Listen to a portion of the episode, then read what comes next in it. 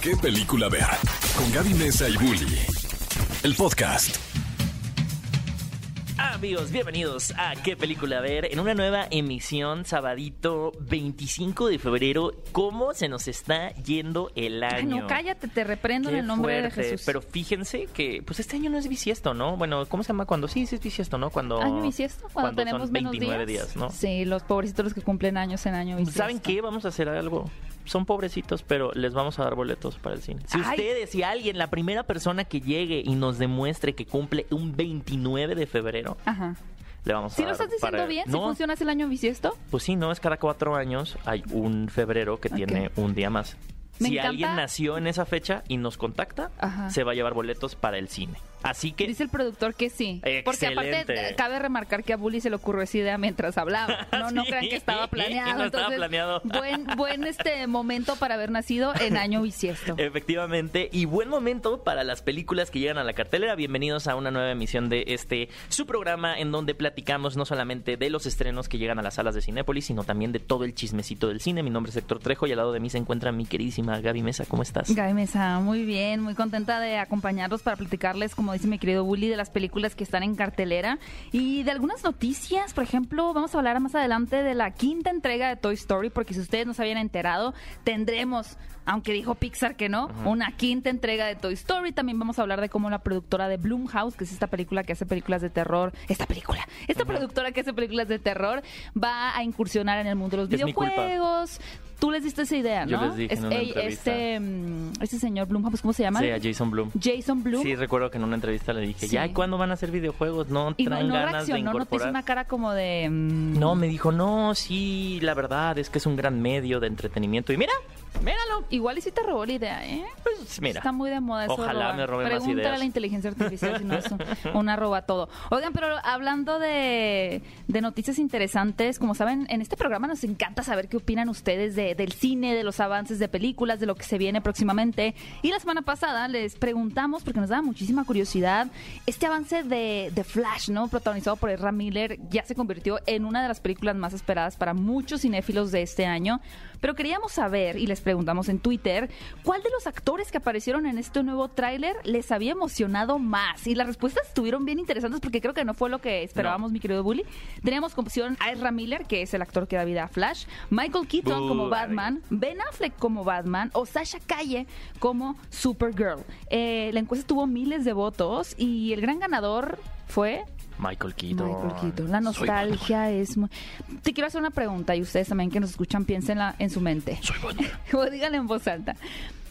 ¿Cuál es el elemento de nostalgia que cuando quizá tú sientas que ya el cine se está apoyando demasiado en explotar una década, en este caso vamos a decir los 90, tú de todas maneras serías víctima de ello? Decir, es que si a mí me ponen este personaje de una saga de los 70s, 80s, 90, yo caigo rendido a pesar de que pueda ser una mala película.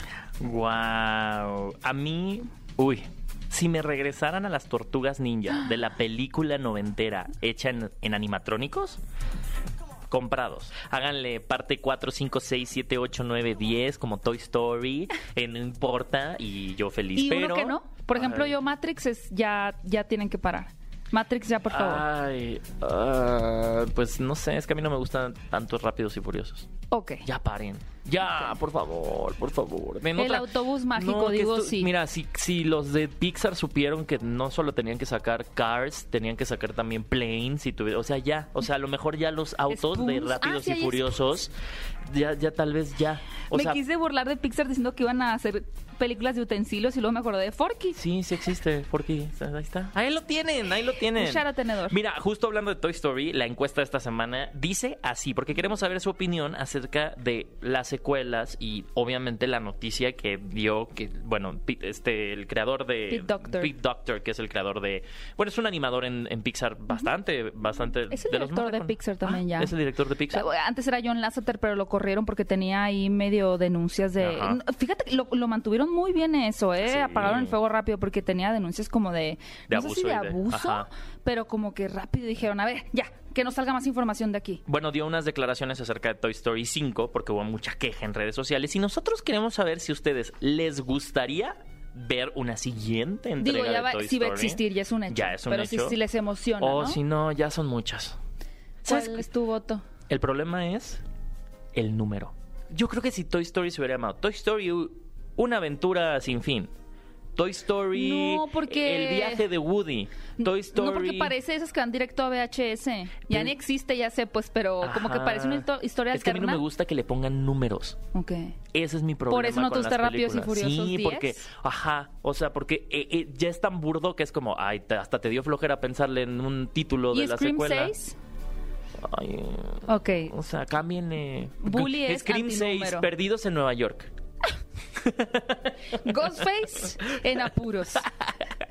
Amigos, y pues, ¿qué creen? Ha llegado el momento de que nos vayamos a escuchar la selección de nuestra canción del día, porque eh, yo quiero aprovechar que ya es la época de premios para recordar cuando Jorge Drexler ganó el Oscar por la película Diarios de Motocicleta por la canción Al otro lado del río. Eh, cabe mencionar que hubo polémica porque en ese año no dejaron a Jorge Drexler cantar el tema de su película, el tema por el cual estaba ¿Y nominado. cuál cantó? Cantó, no, cantó Antonio Banderas. Mm, Entonces fue así como, ah, sí, no, es que Jorge Drexler no es famoso. Dios, por favor. Y entonces dijeron que venga Antonio Banderas a cantarla. Y entonces cuando gana Jorge Drexler para recibir el premio por la por eh, ese Oscar por la canción, lo único que hizo es cantarla. Ah, sí la cantó. Y, se- y dijo- no agradeció más, no hizo Se nada. subió al podio se y subió al cantó la podio, canción. agarró su Oscar, cantó la canción, Completa un pedacito. un pedacito de la canción. Todos Y aplaudieron y se fue. Ahí está, y vamos a escuchar esta canción que se llama Al otro lado del río, una hermosa melodía tocada, compuesta, cantada por el cantautor eh, y dios Jorge Drexler. Vamos a escucharla. ¿Qué película ver? Un programa de Cinépolis en XFM. Estamos de regreso en qué película ver. Estamos aquí, mi queridísimo Buddy. Buddy. Woody. Buddy 5. Hay una serpiente en mi bota. Hay una serpiente. No, si fuéramos los de Toy Story, yo sería Woody, tú serías Buzz. Ay, sí, Tú eres el juguete nuevo que viene a intimidar aquí. Sí, sería un juguete que se desmaya. Eh, eh. Pero no porque viene Andy, porque le sacaron sangre. Sí, bueno, estamos en qué película ver, pero estábamos platicando antes de entrar a, a- a esta sección de noticias donde les vamos a platicar justo de Toy Story 5 que Woody, Woody se desmayó antes de llegar a cabina. En la mañana se fue a sacar sangre. Sí, fui a donar sangre. Eh, me puse el propósito desde el año pasado volverme donado- donador, Donador. altruista y constante de sangre. Eh, me dejé de tatuar y, y he empezado más a cuidarme. Pero pues sí, creo que más bien traía mucho estrés y cuando vi que me Más metieron... bien lo que no tra- lo que traías no era estrés, más bien no traías comida en la panza. Sí, es que ay, es una es una larga historia, amigos, pero a ustedes no les va a pasar nada cuando donen sangre. Mm. Yo cometí el error de no cenar y luego me acordé que iba a donar sangre y pues tenía que ayunar. Entonces, pues a la hora que llegué, pues ya era demasiado tarde y pues sí, me Pero me- ya andas como si nada, ¿eh? Ay, sí, no, yo en cinco minutos ya estaba bien. Yo, yo le dije a la enfermera, ¿sé qué? Me voy a hacer la mi misión.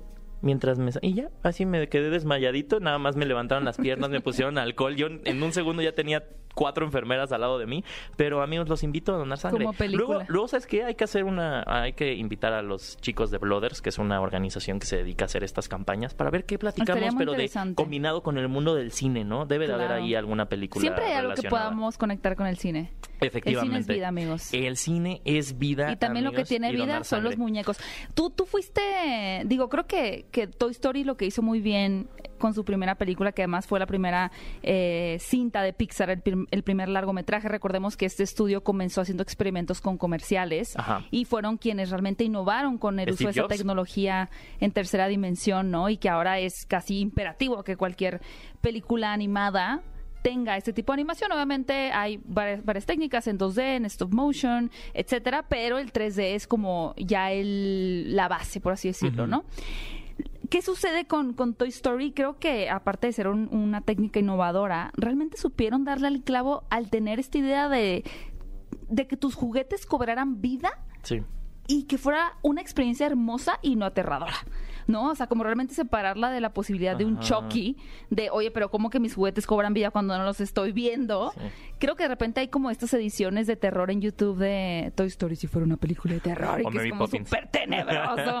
Aparte teníamos al vecinito ese Sid. Ay, Todos sí. teníamos ese vecinito Juega bonito, sí. que jugaba con las muñecas de la hermana, las torturaba, muy horrible. Pero imagínense cuántos años han pasado ya desde la primera Claro. película, unos 20, bueno, casi 30 años. De la primera Y este Story. fin de semana, bueno, hace un par de semanas se confirma que ya se está elaborando una quinta entrega, a pesar De que ya habían que dicho. Ya habían dicho que no. ¿Tú qué piensas, Y- Bully?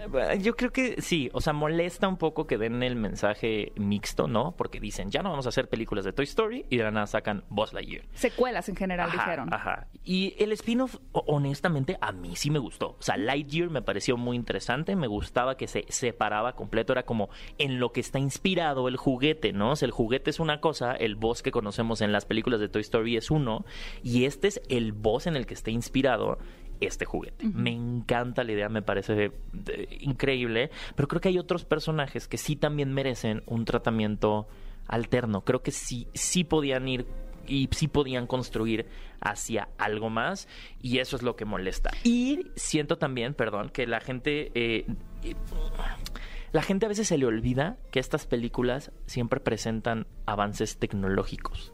O sea, que, que Pero ya todas las animaciones presentan avances tecnológicos. no, pero, pero con Pixar pasa algo muy chistoso, que es como ellos mismos crean su propio software para hacer sus películas, las películas que hicieron anterior, por ejemplo, Toy Story 4, ya no correría en el mismo software que ahora usan para las 5.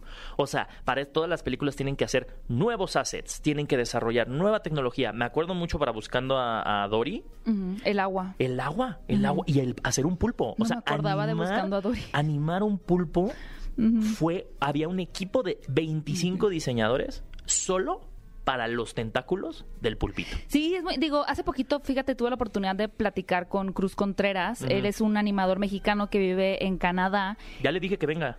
Que venga, sí, Sí. de hecho va a venir a México. Sí, hay que traerlo aquí al podcast porque él, él, él anima, fíjense, es súper interesante porque él se dedica específicamente animar las, los objetos como las mochilas, bolsas eh, y el pelo de los personajes. Y él trabajó en la película de Spider-Man, eh, Into Into, the Spider-Verse. Y, y habla justamente, ¿no? De cómo, por ejemplo, para esa película que también marcó como un antes y un después en, en la animación en cuanto a técnicas, de repente los personajes no están corriendo a 24 cuadros por segundo, ¿no? O 30 o 60, sino que están corriendo como a 14 cuadros y que tuvieron que inventar una tecnología para que hubiera congruencia como entre un cuadro y otro. Es una cosa bien interesante. Yo creo que sí, Pixar es como punta de lanza en ese sentido, pero también ya otras empresas como DreamWorks, que acabamos de ver Ah, con El Gato claro. con Botas 2, siguen apostándole a esos avances tecnológicos. Ahora, para eh, ya cerrar un poquito el tema de Toy Story y seguir avanzando, lo que dices es bien interesante porque Lightyear creo que de hecho fue para Pixar un un ejemplo o una, una prueba de que si hubiera funcionado, sí se hubieran ido Ah, claro. como a spin-offs de otras películas de, pues como Buscando a Dory, como bien dijiste, ¿no? Le jugó mal. Pero no le fue bien a la película de Lightyear. Sí, le Tuvo jugó muchas mal. críticas, el tema de del beso entre una pareja del mismo sexo que le provocó como censura en otros países también. eh, sí afectó un poquito, no mucho, pero poquito la taquilla. Al final la pandemia. la pandemia no recuperaron como ellos esperaban Sí. y creo que los desmotivó a explorar estas, estas otras áreas de Toy Story, por eso se van a ir como entre comillas por la segura. Y no tenían un director. quinta entrega. No tenían un director de una empresa como ahora que regresó este Bob Iger, ¿no? O sea, que Sí. literal Bob Iger llegó y en dos semanas ya, ya, ya se iba a estrenar todo en China. Yo no sé qué les dijo. Yo no sé quién ese señor con quién se sentó y le dijo, nosotros somos Disney. O sea, ¿cómo que no me vas a estrenar? Y el otro que estaba anterior de él, Bob seguro, Chapek. Bob Chapek, seguro se hacía chiquito. Mm, qué interesante. O sea, yo no sé qué le dijo. Habrá, va a ser- es- estaría muy interesante conocer eso, pero ustedes también qué opinan. Recuerden que la encuesta esta semana es si ustedes les gustaría que hubiera otra película de Toy Story o no. Bueno, ¿yo puedo decir? Sí. Yo no. Yo ya no quiero ver otra película de Toy Story. Pero es que ¿dónde va a salir el BJJ? ¿Cuál Villa? Pues de ahí sale. Pues de otras películas originales. No, porque, ah, de nuevo, les hacen películas De originales otros y ¿quién las ve? Turning Red. La película esta de los dinosaurios y la familia esta. Esa es la peor película, es el peor ejemplo que pudiste poner. ah, tú dices la última, Un Mundo La- Fantástico. Un mundo, mundo fantástico. ¿Quién la promocionó? Pero es de. Disney, no de Pixar. Bueno, pero es lo mismo. No, no es igual. Hashtag Team Pixar. Hashtag de dónde va a salir el BJJ. De los videojuegos. Ah, es verdad. Los videojuegos son un medio que ahorita, la verdad, trae una fuerza Es impresionante. el número uno, digo, para ponerlos un poquito en contexto, nosotros ya somos medio chavorrucos, aún así, por ejemplo, Bully sí juega videojuegos, pero el- la número uno plataforma, por así decirlo, de entretenimiento a nivel mundial no es la música, no es el cine, no es la televisión, son los videojuegos. Es la empresa que más eh, derrama tiene económica y a donde muchos estudios están apostando a empezar a dirigirse, ¿no? Ya, ya hay varias empresas de plataformas de streaming, por ejemplo, apostando por esto. Y ahora la productora de Bloomhouse, que nos trajo películas desde Actividad Paranormal hasta Get Out, eh, recientemente Megan, Sí. ya anunciaron que ellos van a incursionar en el mundo de los videojuegos. ¿Sabes qué es lo curioso? Que eh, quien está detrás de esto, que es el exdirector de operaciones y estrategia de PlayStation, que es Dan She- eh, Sechler, que va a financiar este proyecto, o sea, junto con Jason Bloom, que es de Blumhouse. eh, PlayStation fueron los primeros que dieron ese paso a, en lugar de contar un videojuego de una forma tradicional, empezaron a hacer películas, por así decirlo, Mm. películas jugables. Entonces creo que va muy de la mano que el exdirector de operaciones de PlayStation esté detrás de un proyecto así. Ya lo habíamos visto con eh, la- el, la- el servicio de streaming rojo que también le anda metiendo ahí a los videojuegos. Ya lo estábamos viendo con experiencias interactivas que hay una fusión. De hecho, Steven Spielberg también ha dicho que está bien interesado en, en ahí meter entre eh, un tema narrativo con una película, pero también que se pueda desarrollar en un videojuego. Hemos visto adaptaciones últimamente. Digo, Enter the Matrix, por ejemplo, también fue parte de ese proceso creativo, ¿no? En donde tenías la película, Claro. la trilogía de Matrix, Ajá. pero para seguirle el hilo, por ejemplo, el personaje de Niobe, Sí. interpretado por Jada Pinkett Smith, existía el videojuego, ¿no? Ah, y tú puedes ver un poquito como qué estaban haciendo esos personajes y mientras lo otro ocurría en la trama principal y veías escenas de la película o escenas extra que no aparecían en la película como tal en el videojuego, o sea, con los personajes en live action. De hecho, la herramienta con la que ahorita eh, muchos estudios hacen videojuegos, que es Unreal, de hecho ya está en su versión quinta, eh, Unreal 5 se usó, o sea, la herramienta que se usa para los videojuegos, se usó para hacer escenas de efectos especiales en Matrix, en la última película. Por eso la gente decía, es que se ven muy raros. ¿En la cuatro? En la última, ajá, en la Ajá, 4. ok. ¿Por qué? Porque lo están haciendo con la misma tecnología con la que hacen Mm. los videojuegos. O sea, ya no es como lo hacían antes. Claro que vas a ver una diferencia, pero ¿sabes en cuánto tiempo se acortó eso? Como en un 16 de tiempo. O sea, lo que antes hacías en días de render en una computadora, ahora el sistema de Unreal te permite Ah. hacerlo en ese momento, bajar costos y obviamente ser muchísimo más creativos. De hecho, ahora en la última edición del Festival Internacional de Cine de Guadalajara hubo todo un taller para cineastas para aprender a usar Unreal para empezar a hacer cortometrajes Wow. y que no necesariamente es hacer efectos especiales. O sea, ya ahorita la tecnología va al nivel que las nuevas cámaras que se están usando tipo para series como de Mandalorian, que son pantallas completas, ya Unreal tiene un set en sus oficinas centrales de cine en donde las cámaras están mapeadas y literalmente si tú tienes una lámpara que es un dispositivo y estás en una cueva en las pantallas, la cueva se ilumina Wow. mientras estás haciendo la escena. O sea, la cámara logra encuadrar y cambiar de lentes en tiempo real. Y, yo estaba es que impresionada con la inteligencia artificial. Imagínate. Y eso sea, es algo que ya se está ejecutando ajá, dentro de la industria. El cine y, y los videojuegos No, ya van de la ya mano. van de la mano. Tengo una pregunta antes de pasar a nuestra siguiente noticia, si es que nos da tiempo solo de mencionarla. Em, ¿Final Fantasy era de PlayStation? Es de Square Enix. Ok, es que Final Fantasy creo que siempre fue muy revolucionario. Creo Sí. que era como que el- lo que Pixar es al cine, Ajá. Final Fantasy a los videojuegos en cuanto a, lo impresionante que era. Más allá de la narrativa, porque sinceramente nunca lo jugué, visualmente. Uf. Como que todavía ves, ahorita te regresas y ves estos videojuegos del 2000 y dices, no, pues sí se veía, entre comillas, falso Sí. o como muy, muy computarizado. Pero en su momento era como, ¿qué es este hiperrealismo extremo, no? Claro, y, y para allá va. O sea, digo, ahorita ya estamos teniendo estas dos polaridades, ¿no? Los juegos que se ven a lo mejor incluso replican que se vea como el Super Nintendo, pero también ya estamos viendo cosas como las que hace Hideo Kojima, que en su tiempo iba a colaborar con Guillermo del Toro para hacer el último Silent Hill, que al final ya no se armó y terminó haciendo un videojuego que se llama Death Stranding. Pero tú ves visualmente ese juego. Ya, ese es impresionante el nivel de calidad que tiene. Y vale la pena remarcar eh, que Blumhouse está apostando como por eh, est- estudios independientes Ujú. que puedan desarrollar estas ideas creativas que giren alrededor de temas de terror. O Claro. sea, ellos sí van a continuar con esta lógica que utilizan en su universo ahora cinematográfico, porque pues ya existe esta división, que tiene que ver con historias de terror. Recordemos que Blumhouse eh, se volvió un éxito a partir de invertir una cantidad mínima de dinero en actividad paranormal, que fue una inversión inversión muy baja y se convirtió en la película más redituable de la historia. Es la película que con menos dinero más ha generado en la taquilla. Creo que le hicieron con 15, los ¿no? menos elementos del mundo.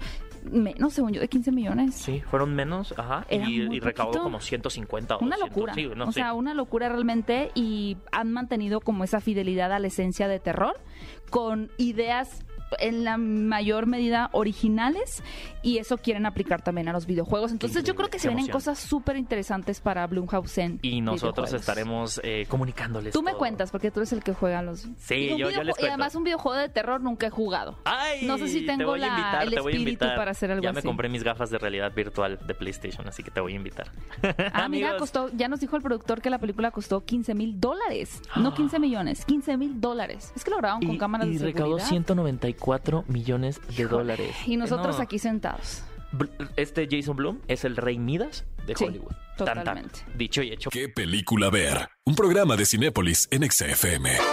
Estamos de regreso en ¿Qué película ver? Un programa de Cinépolis aquí platicándoles a continuación cuáles son los estrenos que llegan a la cartelera este fin de semana porque es un sábado muy maravilloso, un fin de semana para que se vayan al cine a disfrutar solos, en pareja, con la familia, con sus deliciosas palomitas. Pero bueno, cada fin de semana llegan películas nuevas y porque ustedes tienen cosas más importantes que hacer, nosotros hacemos el trabajo por ustedes para contarles cuáles son los títulos que llegan este fin de semana. Pero antes, híjole, les tengo una muy buena noticia de estas que de verdad tienen que escuchar porque si no lo han visto en redes sociales o un amigo no se los ha contado, pues aquí estamos también para decirles que la fiesta, la fiesta del cine está de regreso en México.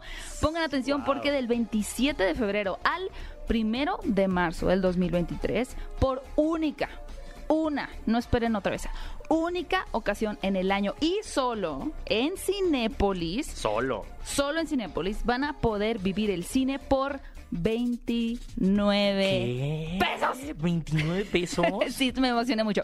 Eh, las películas en 3D, 29 pesos en sala tradicional. Normalito. Si ustedes quieren verse una película en 3D con toda la tecnología y sus lentes, 49 pesos. Y chéquense nada más. Este es el si dato. estaban guardando el momento para conquistar a alguien, tratándolos como reyes, como reinas en el VIP, ahora es cuando 69 pesos. Además de también descuentos en dulcería. Así que, mis cinéfilos, compren sus boletos en taquilla a través de la aplicación o el sitio web de Cinépolis. Películas desde 29 pesos del 27 de febrero al 1 de marzo, celebrando la fiesta del cine solo en Cinépolis. Todas las películas participan, así que aprovechen. Y hablando de. Ay, ay, ay, como Lolita Yala ya se fue. No, oigan, eh, fíjense que justo para los más pequeños llega esta, esta semana, este fin de semana, Las momias y el anillo perdido. Me encanta esta película, ¿sabes por qué? Porque es me gustan las protagonizada momias. por momias. Me encantan las películas de momias. Digo, ahorita que está tan en, en boca de todos Brendan Fraser por el regreso eh, a la pantalla grande por La ballena, qué buenas eran las películas de la momia y creo que todos tenemos esa curiosidad porque estamos en constante contacto o exposición a lo que tiene que ver con Egipto, ¿no? Uy, me encanta. Con películas desde niños como El Príncipe de Egipto, todo este misterio de las momias, el faraón. Es bien interesante y creo que hacía rato que no veíamos una historia tan grande como que era salas de cine infantil que Sí. tuviera que ver con ese tipo de, de mitos, relatos y demás. Y es súper bonito poder decir que los niños van a salir inspirados para saber más de las momias, ¿sabes? Son tres momias encantadoras que tienen que ir al mundo de los humanos para encontrar eh, un, un anillo de una boda real Sí, egipcia. O sea, se lo tienen que robar. Que me gusta eso porque pues No. era suyo originalmente Ajá. ¿eh? Eh, y después un, un empresario ahí obsesionado con recuperar estas reliquias se roba el anillo y pues hay que ir de regreso por el Y anillo. normalmente, de nuevo, la momia de Brendan Fraser es un explorador que va por un tesoro. Y él interrumpe el sueño de las momias. Ahora las momias van a ir y van a decir, no, es que dame mi anillo, era mío. De hecho se parece mucho ahora si lo piensas. Es la momia regresando por lo que le pertenece. Ay, qué emoción para Pero los más para pequeños. niños. Yo quiero que salgan de la sala, obviamente, con, con sus primitos o sus hijos para que neta les digan, quiero saber más de Egipto y todo eso. Así que vayan a ver la película que se estrena este fin de semana, Las momias y el anillo perdido. Y ahora llega algo muy opuesto. Esta sí es para, para adultos, es de terror, pero no crean que es el terror de, ay, nada más el sustito. No, no, no. Esta tiene propuesta y dicen que esta película va a cambiar el cine de terror mexicano para siempre. Wow, la película es Huesera y estamos bien emocionados porque como bien dice Bully, es una película que ha tenido una serie de críticas súper positivas. Se trata de una historia muy original y que realmente impacta mucho en el tema de la maternidad. No les queremos contar más nosotros porque qué mejor que nos lo platiquen eh, Su pues, directora. las personas detrás de la película, ¿no? La directora, la protagonista van a estar con nosotros más adelante aquí en la qué cabina emoción, qué nervio. para platicarnos cómo crearon la historia, de dónde viene y también cómo fue para la protagonista encarnar un personaje pues que realmente le está pasando muy mal, ¿no? Definitivamente. Así que no se vayan porque más adelante tendremos aquí a las mentes detrás de Huesera, esa película de terror mexicana que llega a cartelera este fin de semana, que bueno, nada más para ponerles así como que en contexto, se trata de una mujer embarazada que de pronto empieza a tener como ser atormentada, Ajá. ser atormentada por una entidad y Huesera viene de que su cuerpo empieza como a sufrir Ay, qué fuerte. Me agresiones recuerda a Titane, cuando se estrenó Titane. Ay, no, qué. Ta- Titane, Titane. la- Ah.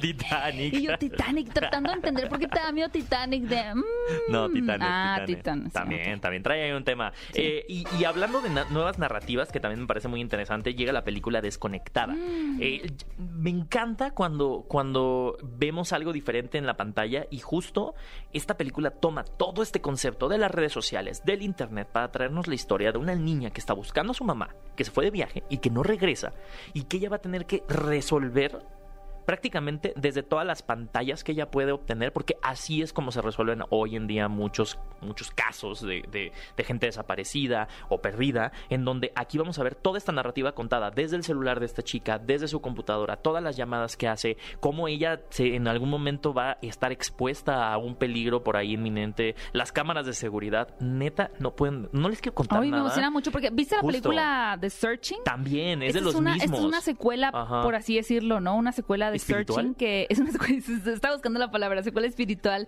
de esta película que que hemos visto la evolución de cómo se ha ido adaptando el cine a la tecnología en el sentido de la forma en la que nos comunicamos, ¿no? Porque antes veías a los personajes hablar a través de cartas. Sí. Luego, bueno, Tienes un email. también mandar pájaros, ¿no? Ahí Ah. van el pájaro para Ajá. que te llegue el mensaje. Luego, ajá, exactamente, teléfono. Luego tienes un email. Y poco a poco dijeron, ¿cómo podemos integrar los mensajes de texto a la historia sin que se sienta como que pues el personaje viendo el teléfono, que era lo que, Sí. que hacían primero? Y Como yo soy a Simon, surgir- ¿te acuerdas?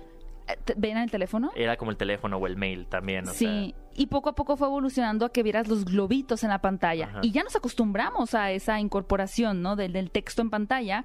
Y es increíble cómo esta película dijo, a ver, si todo el tiempo estamos expuestos al celular, a la computadora, a cámaras de vigilancia, pues contemos una historia con ese apartado visual, ¿no? Entonces la película está completamente manufacturada a través de esas pantallas. Es Claro. decir, no vamos a ver una cámara filmando escenas, no, son las pantallas, pero no saben lo ingenioso que es y lo Sí. bien logrado que está de forma que estás completamente inmerso en historia, además de tener un misterio bien interesante y Sí. que uno se puede identificar, porque como bien dices, cuando quieres encontrar a alguien o estás viendo qué puede haber pasado, pues agarras rápido la computadora y buscas y ves WhatsApp y ves Instagram y ves Facebook y empiezas a encontrar pistas y empiezas a encontrar hilos conductores, ¿no? Entonces, de verdad, no dejen de ver esta película desconectada si quieren ver una historia intrigante este fin de semana. Y otra historia completamente intrigante es eh, Lidia Tar, héroe o villano. No, la película que llega es Tar, esta película por la cual Kate Blanchett está nominada a Mejor Actriz y más que merecido por una película dirigida por Todd Field que nos trae justo una, una película profunda y compleja y una reflexión muy fuerte acerca de, de- del poder. Del poder que tenemos desde nosotros con la cultura de la cancelación, desde el poder que obtienen las personas que tienen poder para dar más poder o para abusar de ese poder.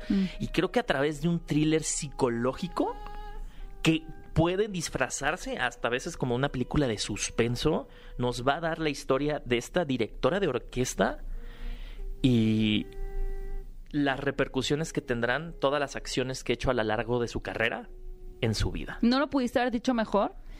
Es mi película favorita de los últimos 10 años. Sí, y ya no quiero decir nada más porque También. tú lo dijiste de una manera impecable. Tar. Lo que les podemos decir es no dejen de ver esta película en la pantalla grande. Imperdible. Porque Kate Blanchett, yo quiero mucho a Michelle Yeoh, protagonista de todo en todas partes al mismo tiempo, pero Kate Blanchett se va a llevar ese Oscar. Comió, co- cocinó, comió y repartió hasta en toppers para llevar a esa mujer en esa Se ganó película. todos los premios, se Sí, ganó todos ya. los premios, ya, ya todo. ha estado muy galardonada y seguramente pues ya la cereza del pastel va a ser el premio Oscar por esta película impecable que les recomendamos no se la pierdan y que forma parte además del ciclo de nominadas de Cinépolis que como recordarán pues Cinépolis está proyectando las películas que están nominadas en la categoría de mejor película para que ustedes no dejen de verlas y pues puedan disfrutar mucho más la ceremonia de los premios Oscar. Y también llega a la cartelera otra del ciclo de nominadas. Otra. Que se llama Vivir, que justo trae en su, ahora sí que en su espalda, una nominación a mejor actor y guion adaptado en estos premios de la academia. Y habla sobre este hombre que, pues, todos ubicamos esta historia de, yo creo que es Walter Mitty, incluso. Nunca vi Walter Mitty, ¿Nunca fíjate. viste Walter Mitty? Sí, eh, siempre me dijeron que era como muy experimental, pero muy conmovedora. Y creo que cuando salió Ah, esa película sí, a yo estaba atravesando por un momento medio oscuro de mi vida No. y no me quise exponer Ajá. a Walter Mitty. La voy a ver. Voy a Sí, checar si está en y justo, es- mira, es de este oficinista que ya, o sea, lleva tanto tiempo de Godín, que ya su vida se vuelve aburrida, Es un zombie Godín. triste, es un zombie de la vida y lo diagnostican con una enfermedad. Eh, y pues eso obviamente es un punto de inflexión en su vida, es un punto de catarsis y vamos a ver cómo, como el título lo dice, él se va a arriesgar a vivir. Se me hace muy fuerte. Creo que la pandemia nos provocó un poco en, en una dosis moderada, ¿no? Pero este sentimiento de qué estamos haciendo con nuestros días, ¿no? Cómo estamos disfrutando esta Carpe diem. oportunidad que tenemos, exacto, de vivir. Y este tipo de película viene justo a recordarnos esa parte, ¿no? De cómo estás eh, explorando tu vida, tus emociones y cómo quizá estás limitándote a las experiencias y ni siquiera piensen, ay, un super viaje. No, no, con las cosas más sencillas que a veces tenemos como rutina, hasta tomarte una taza de café, cómo estás experimentando y viviendo esos momentos. y el aquí Entonces, y el ahora. prepárense para esta película que forma también, como dice Bully, parte de las nominadas para los premios Oscar, incluyendo mejor actuación, que seguramente puede para muchos de ustedes ser un parteaguas que los transforme. Entonces, vivir este fin de semana es una gran opción también para ustedes. También llega la cartelera quizá para siempre esta película. Ya nos tocaba una comedia. eh, yo creo que también trae como este tema como medio sarcástica, Siento que ácida. siente como esta comedia de los 2000, Sí, de esas que le gustan a mi sí. mamá, le encantan. Y es sobre esta pareja que pues ya llegaron al punto en su relación en donde están viendo pues, qué van a hacer, ¿no? ¿Qué si sigue? se van a casar, qué sigue, a todos nos ha pasado. A Y- todos nos ha Y pasado. deciden, miren. Sobre todo a ti y a mí no se Ah, pasa. nos ha pasado, o sea, nos ha pasado, ¿no? Nos Y- ha pasado tanto, Y ellos, sí. y ellos, no, sí, sí, ¿no? sí y nos- ellos nos toman, toman un momento en el que dicen, pues, ¿por qué no le preguntamos a nuestros papás? Claro. Entonces vamos a invitarlos a cenar y pues resulta que estos papás además conformados por Chécate la lista de Diane los papás, Keaton, ¿no? Diane Keaton. Susan Sarandon, Richard Gere y William H. Macy. Se van a dar cuenta que pues estos papás ya se conocían. de, de- de de otras antes, cosas. de otras De otros enredos amorosos de ellos, además. Oigan, tiene un elencazo esta película y, y digo, me, me recuerda mucho a estas comedias de los 2000 que eran como situacionales, justo Ajá. que es como a la torre. O sea, resulta que los que tenían ahí medio un, Que mi un papá con mi mamá, que con el amorío, papá. Eran mi suegro con como que una confusión súper peculiar. Eso te hace mi padrastro, pero Sí. vas a ser mi suegro, ¿no? que es ahora. Para todos que quieran una comedia ligera, divertida y también en la parte como juvenil, también tenemos a Emma Roberts y a Luke Bracey, una comedia ácida también y pues los veteranos de la comedia y la actuación como Diane Keaton y Susan Sarandon, no se pierdan esta película, quizá, quizá para siempre este fin de semana en Cinépolis. Y nuestros amiguitos de Más que Cine, que es obviamente parte de Cinepolis, que siempre están trayendo películas de animación japonesa, nos traen igual otra comedia que se llama The Quintessential Quintuplets, la película, que habla acerca de estas cinco hermanas que deciden contratar un tutor, pero pues no solamente, eh, ahora sí que les va a dar clases también, les va a robar el corazón. Y ya sabes cómo son las, las comedias japonesas, que son muy exageradas, para mi parecer son muy camp y me encanta que sean así, o sea, hasta el popper sonó aquí. Eh, me encanta porque justo eh, a medida que pues estas chicas van a llegar al tercer año de secundaria y se va a acercar su último festival escolar, pues obviamente entran en esta etapa de reflexión, pero también del amor de esa época. Así que miren, es una película para ir como a qué bonito es recordar, ¿no? Qué bonito es recordar cuando uno es adolescente y ver a estas Ay, híjole, no sé quintillizas. si- eh, ahí sí no sé si estoy de acuerdo con que bonito recordar la adolescencia, Ay, pero entiendo el... veces, el primer amor. Bueno, El- eso sí. El quinto amor. Oigan, qué buenas opciones. También ya tenemos la preventa de la nueva película de Scream, Scream 6. Chequen en la aplicación o en la página de Cinepolis para que aparten sus boletos para la sexta entrega de Scream. Y también tenemos muy pronto el título de Slime. Así que, pues no se pierdan eh, esta oportunidad de poder comprar los boletos para que no se queden sin ellos. Y les recordamos, pues, que este fin de semana en cartelera pueden ver The Quintessential Quintuplets, una película de anime, quizá para siempre, con Emma Roberts. Vivir, una película eh, sobre revalorar nuestra vida. Tar, con la increíble Kate Blanchett, una película nominada también en muchas categorías al premio Oscar. Desconectada sobre el misterio de la desaparición de su madre, una chica tendrá que encontrarla. Huesera. Más adelante tenemos aquí a la directora y a la protagonista para que nos platiquen sobre ella. Y para los más pequeños, las momias y el anillo ¿Qué película ver? Un programa de Cinépolis en XFM. Los protagonistas, sus creadores, de la pantalla grande a tu radio.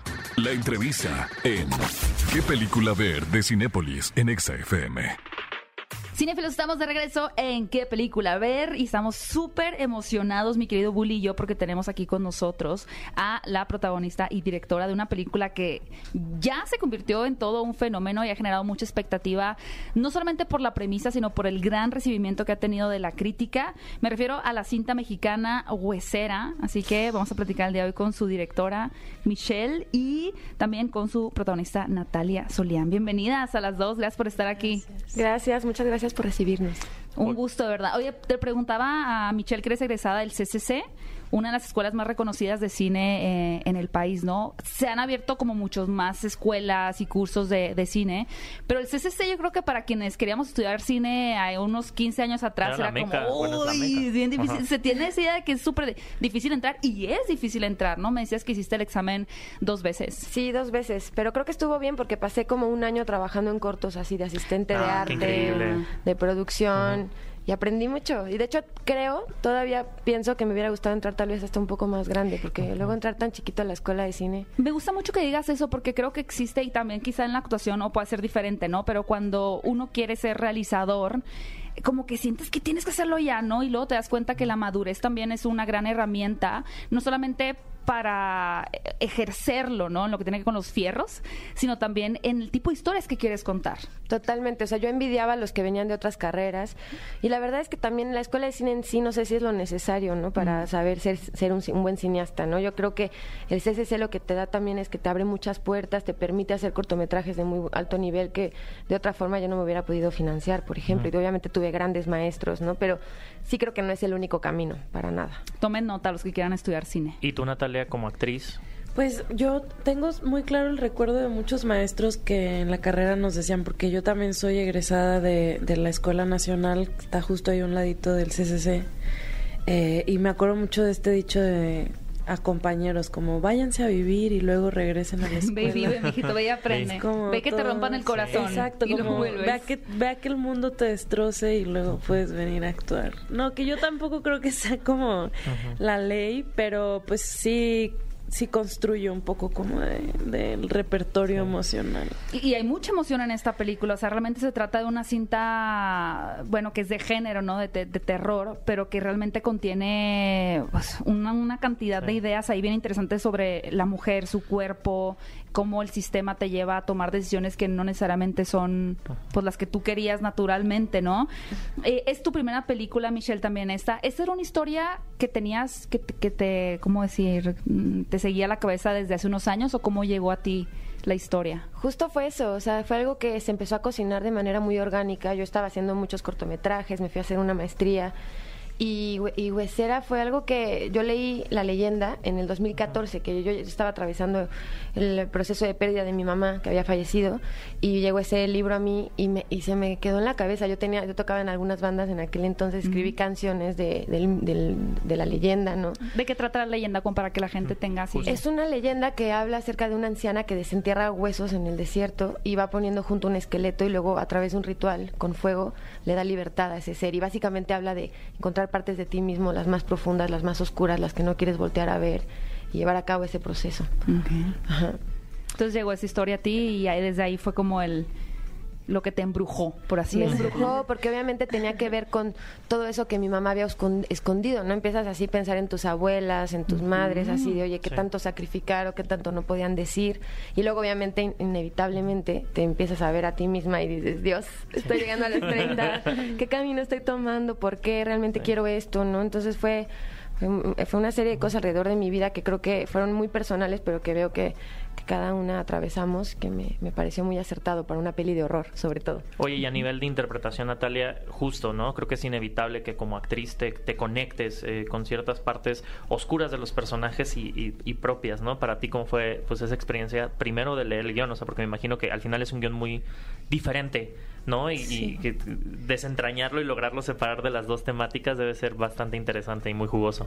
Sí, pues la verdad es que, o sea, creo que hay muy po o sea, hay muy pocas oportunidades como esta, porque el cine con una perspectiva como mucho más autoral o como con un discurso que sea como sensiblemente de íntimo, o sea, como de alguien que quiere hablar de, de eso por vocación, eh, casi nunca llega como a, a tener el financiamiento necesario así como para decir, bueno, vamos a hacer una peli sobre esto. Entonces, son escasas las historias que, que, que van como de la mano de, de esa esencia, ¿no? Entonces, ya recibir un guion así en primera instancia es como, wow, esto es un milagro. Y sí, o sea, obviamente yo que soy madre también, em, o sea, conecté muchísimo eh, con, con la perspectiva de Michelle de la maternidad, porque obviamente eh, yo misma me he sentido sometida por mí misma acerca de todos los deberes que, le llamamos, ¿no? Eh, y como de las expectativas que una misma tiene. Y justo ayer, eh, en una conversación con, con mi compañera Mayra Batalla, que también está en esta película, hablábamos como es que, claro, una siempre está intentando como llegarle a, a- a la expectativa de, de las madres que, no, que, que nosotras mismas nos construimos en la cabeza, o sea, de, de nuestras propias madres y de lo que ellas mismas nos implantaron, que era la mejor manera de ser como mujeres cuidadosas que se responsabilizan de, de otro ser. Y es una competencia, o sea, es una competencia dentro de, de la cabeza, ¿no? Entonces, eh, sí, yo leo este guion y, y me sorprende muchísimo. Fue un proceso un poco abrupto, además, eh, que es una parte para mí maravillosa de cómo inició todo este proceso entre Michelle y yo. Y de un día a otro fue como, bueno, tienes que resolver esta escena en donde ves que un monstruo rompe la cuna de tu bebé. O sea, como, mándalo en seis horas, ¿no? Y wow, ok. ¿Como una especie de casting? Sí, obvio. Ok. Yo, yo entré a la peli por casting. Ok, ok. Es un proceso de casting abierto. Entonces, bueno, ya la preparo, la mando y al día siguiente, ok, hagamos un Zoom con el actor ya, en donde igual la, la situación es con este grado de intensidad. Entonces, ya otra vez como... Y creo que, no sé, hay como una compatibilidad, como una química entre Michelle y yo, que, que sí pienso que es eso, o sea, no me lo explico otra manera, en donde ella tenía como una expectativa de tono y de alguna forma, pues yo por mis características como persona y como actriz también supongo, pues no, no batallaba como para llegar ahí, entonces como que eso se volvió un diálogo que, que hizo que la película fuera como creciendo en nivel de de pues sí como de obscuridad supongo y de del carácter de este personaje Y eligiendo un género como el terror, pero llevándolo a algo que es lo corpóreo, ¿no? Y que no tenemos muchos, eh, en, en cuanto a las películas de horror, no tenemos eh, horror corporal, ¿no? En, en- en- en nuestro repertorio y apenas está creciendo. México siendo un país tan consumidor del terror, O sea, ¿cómo fue pues entrarle ese ruedo? Es vamos a entrar por este pedazo del pastel, digamos, pero a presentar algo que no se ha presentado. Sí, y que sabes que yo, o sea, quiero solo agregar que es algo que a mí me ha llamado mucho la atención. Como les contaba, yo vengo de la formación escénica y es muy claro cómo cuando te formas para, para, para habitar los escenarios hay un gran entrenamiento físico, no es casi como... igual tienes que aprender como a, a manejar la dicción, la respiración, o sea, como a usar tu aparato vocal así tienes que aprender a usar el físico, el mental, ¿no? Es como todo un conjunto. Pero eso en el cine como que está deslindado, o sea, como yo no había encontrado una propuesta que fuera tan física eh, para un performer dentro de, del mundo audiovisual. Y eso también me maravilló mucho. Oye, Natalia, hablando de, de, la audición que hiciste y hablando justo como de esta fisicalidad que tienes que poner el personaje, ¿cómo toman tus vecinos estos de repente momentos de ya está grabando otra vez? Por ejemplo, yo también grabo en mi casa y ya mis pobres vecinos me decían está otra vez grabando sus videos. ¿Te ha pasado algo así como que se asusten de vecina está bien? Pues sí, fíjate, porque además, ya ahora que me acuerdo y, gracias a mis queridos amigos que me ayudaron a hacer ese casting, que fueron Dante y Meraki, que les mando mucho amor si escuchan esto. O sea, ese casting lo filmamos como a las 12 de la noche. Y sí bajó así como una de las vecinas que es actriz también afortunadamente ah, al día siguiente como decir, "Oigan, este pues yo sé que igual ustedes también son actores y todo bien, pero pues sí estuvo como muy intenso. O sea, no sé si pedirles que no hagan tanto ruido o preguntarles si están bien. ya era así como, güey, a la otra te buscas como otro estudio. Bueno, por lo menos sí te quedaste con el personaje. Valió la pena despertar a la vecina. La gritada. Ahora invitaste a la vecina a la película. Vecina. a la Oye, Michelle, tengo una, otra pregunta eh, con relación a una película que tiene que ver con estas expectativas que a veces están autoimpuestas también, ¿no? De lo que espera la sociedad en el caso, por ejemplo, de la maternidad, de, cómo tienen que ser las cosas o el rol que tienes que seguir.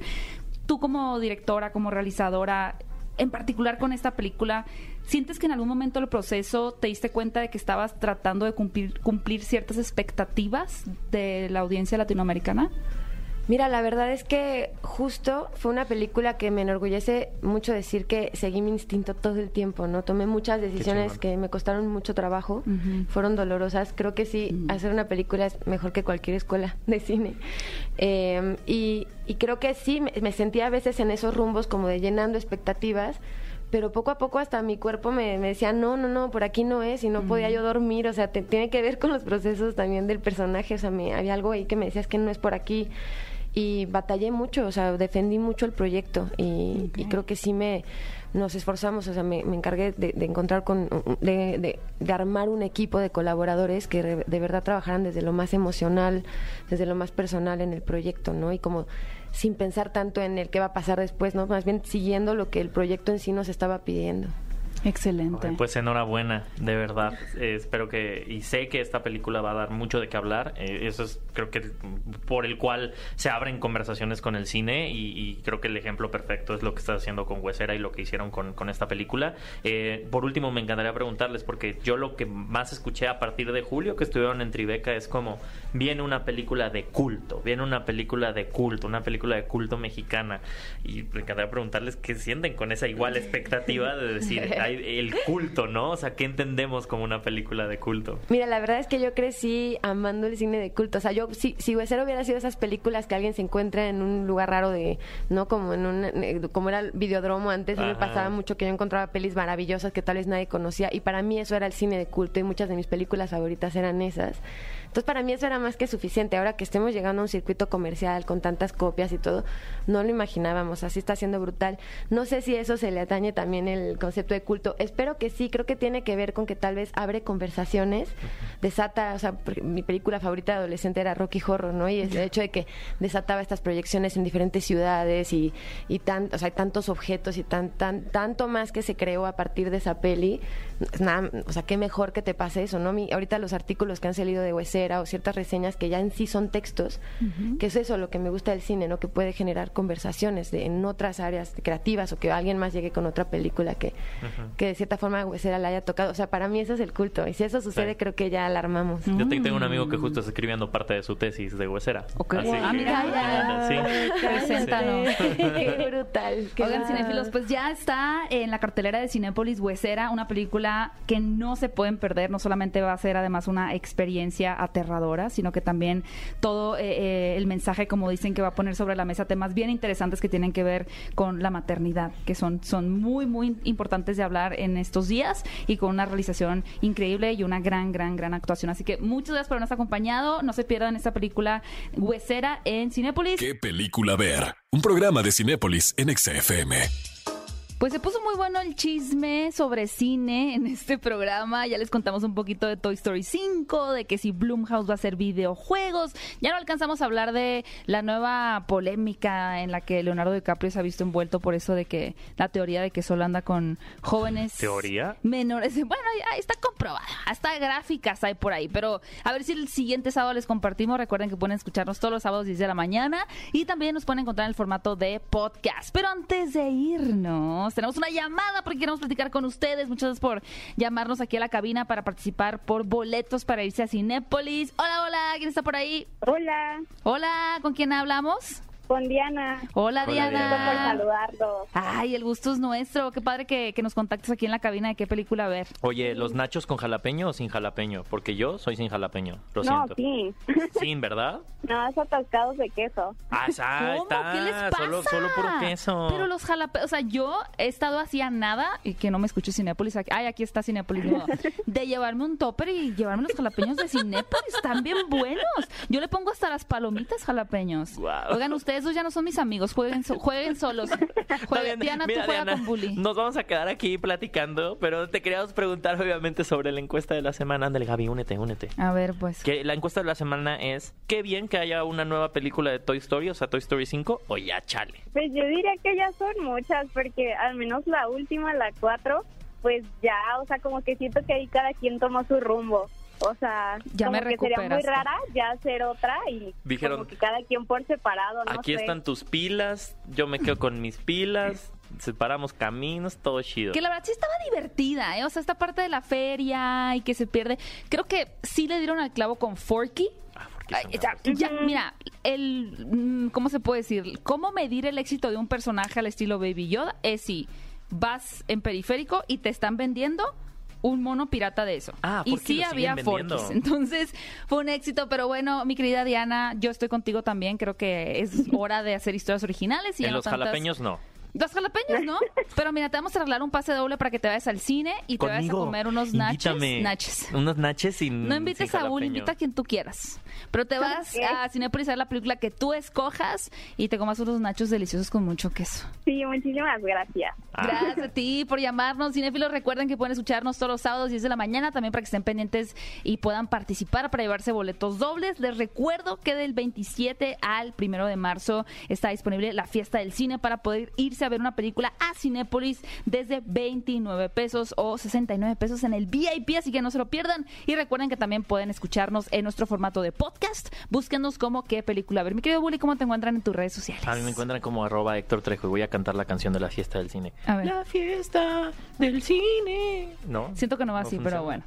Me encuentran como arroba Gaby Mesa 8 y nos escuchamos próximo sábado en punto de las 10 en esto que fue ¿Qué película ver? Un programa de Cinépolis en Exa FM 104.9. Pontexa.